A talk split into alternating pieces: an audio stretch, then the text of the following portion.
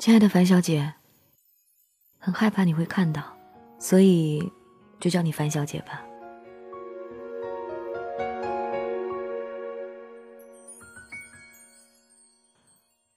我们的感情很好，大学四年，然后到现在毕业也快一年了。我们似乎都没有吵过架。有人说，真正的友情是吵吵闹闹，最后相安无事。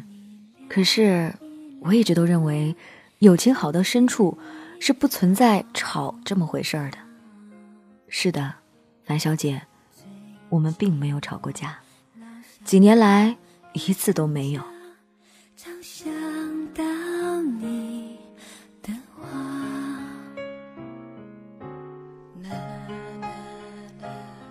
我们同所有的友情一样，从陌生到熟悉，从三言两语到无话不说。明明性格相差挺多的两个人，竟然会成为好友。那时候的同学都在诧异我们的感情为何如此之好。我开朗却不善言语，你内敛，却喜欢将我介绍给你身边的亲朋好友认识，好像在你的世界里。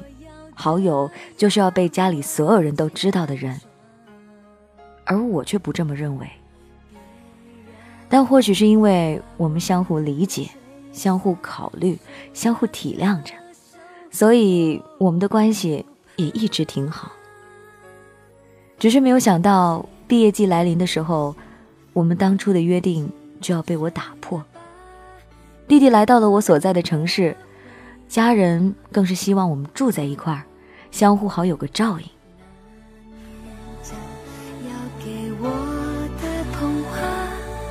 现在还算数吗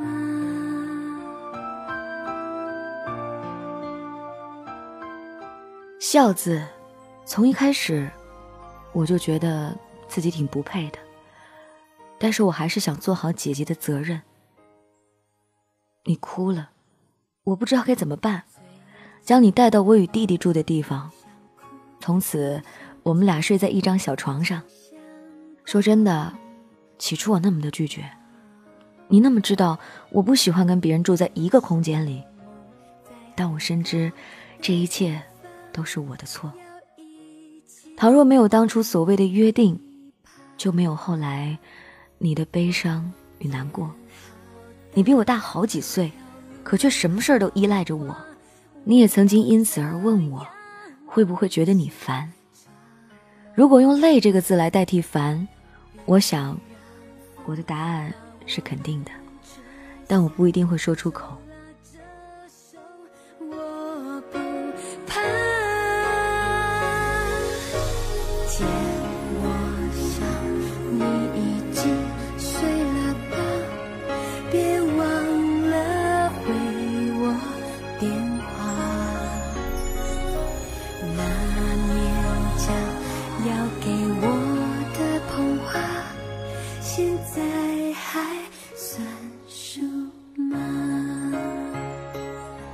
从我们住在一起的那一刻，我觉得自己承担了好多。每次你跟我说你爸妈知道你跟我还有我弟住在一块儿，很放心，说他们觉得我人很好，说你有这个朋友很值得。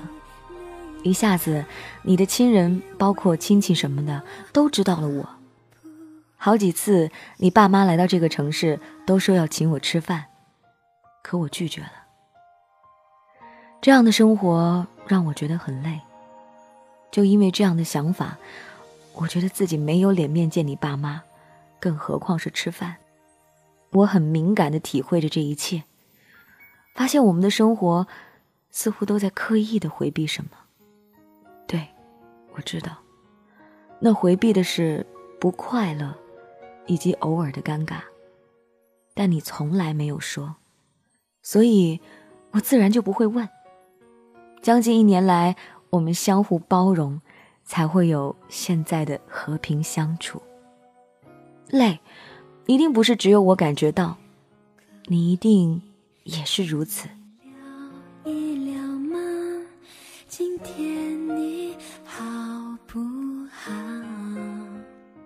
半夜起床上厕所是你一直以来的习惯，你害怕打扰到我，每次都小心翼翼。我假装着睡着，却恍惚看到你笨拙的四肢在黑暗中摸索，直到听到你时不时的呼声，我才确保你已经入睡，我才安心。这样的夜晚有很多，而你不知道，因为担心被你知道。会内疚，所以在你问我的时候，我说了好多次谎。这条路好滑，我要这样往前闯。我要怎么做，去做一个说真话的朋友？在你为了不希望打扰我。而刻意晚上少喝水，我看到你的举动时，我觉得自己有义务将这一切不必要的小事都收藏起来。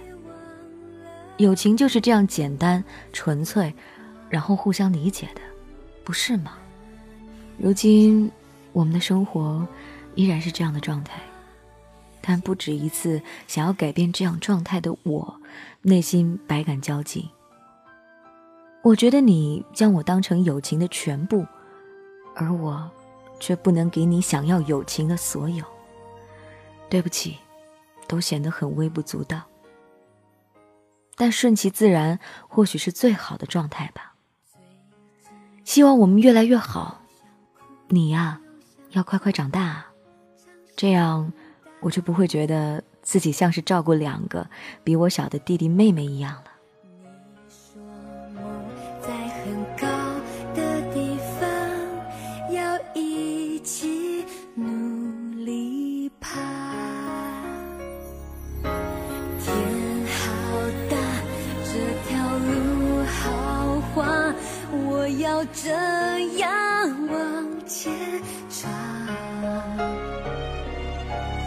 别让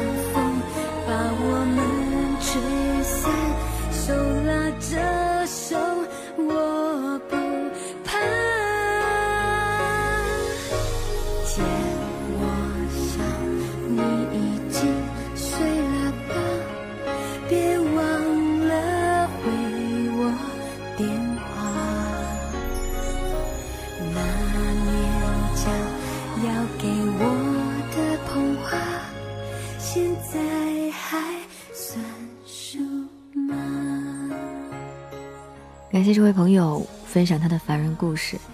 这个故事呢，投稿人叫爱幻想的桃子同学，他是写给他亲爱的樊小姐的。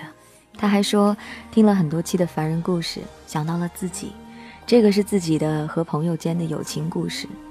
不知道这个世界上会不会跟我有很多相同经历的人，愿他们都好。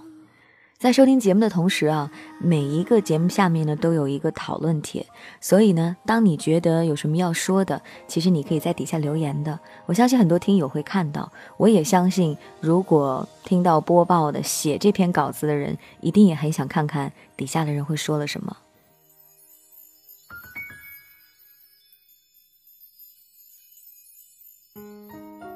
友情是我非常珍贵的一种感情，可能在这个世界上。有人他跟你并不是亲人，可是你们却因为兴趣相投也好，或者因为日日的陪伴也好，你觉得对方是很重要的人。我觉得这份情感很难得，我也很信任，因为有朋友，你才能走得更远。很多时候，我们并不能跟家人在一起一辈子，但当你需要陪伴，当你失恋啊，或者你需要一些什么样子的小惊喜的时候，你的朋友往往都是实现他的人。而从你的文字当中呢，也看得出你可能有一些难言之隐，你很希望改变现有的生活状态，可是又因为友情，你又觉得好像不该抱怨。可是我认真的觉得，友情就是一件不给最爱的朋友添麻烦的事儿。我常常说，友谊这个东西很神奇，你周围会有很多人在旁边说：“哎，你看我们是朋友，你就看在我的面子上。”凡是说这句话的人都不是你的好朋友。如果是你的好朋友，他一定会大大的为你争取他的利益。但是依赖是另外一件事儿，他可能把你当成自己的姐姐，无比的依赖你。其实想想，这份依赖也不是所有人都能做到的，不是吗？希望你们过得开心，我也希望真正的朋友，你们可以真的心与心的去交谈。这就是今天的故事，明天继续来给你讲故事。这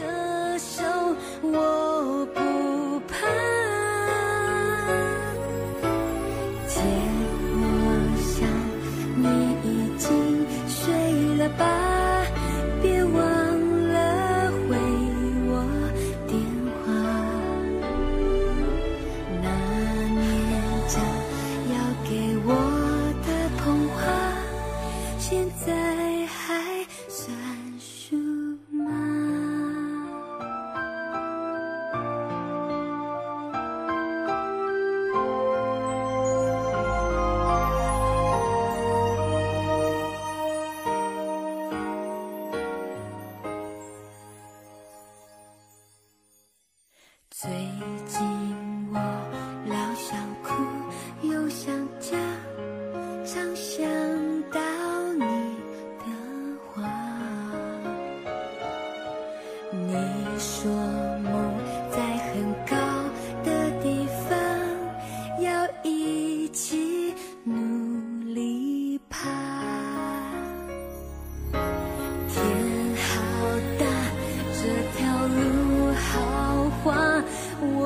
这样往前闯，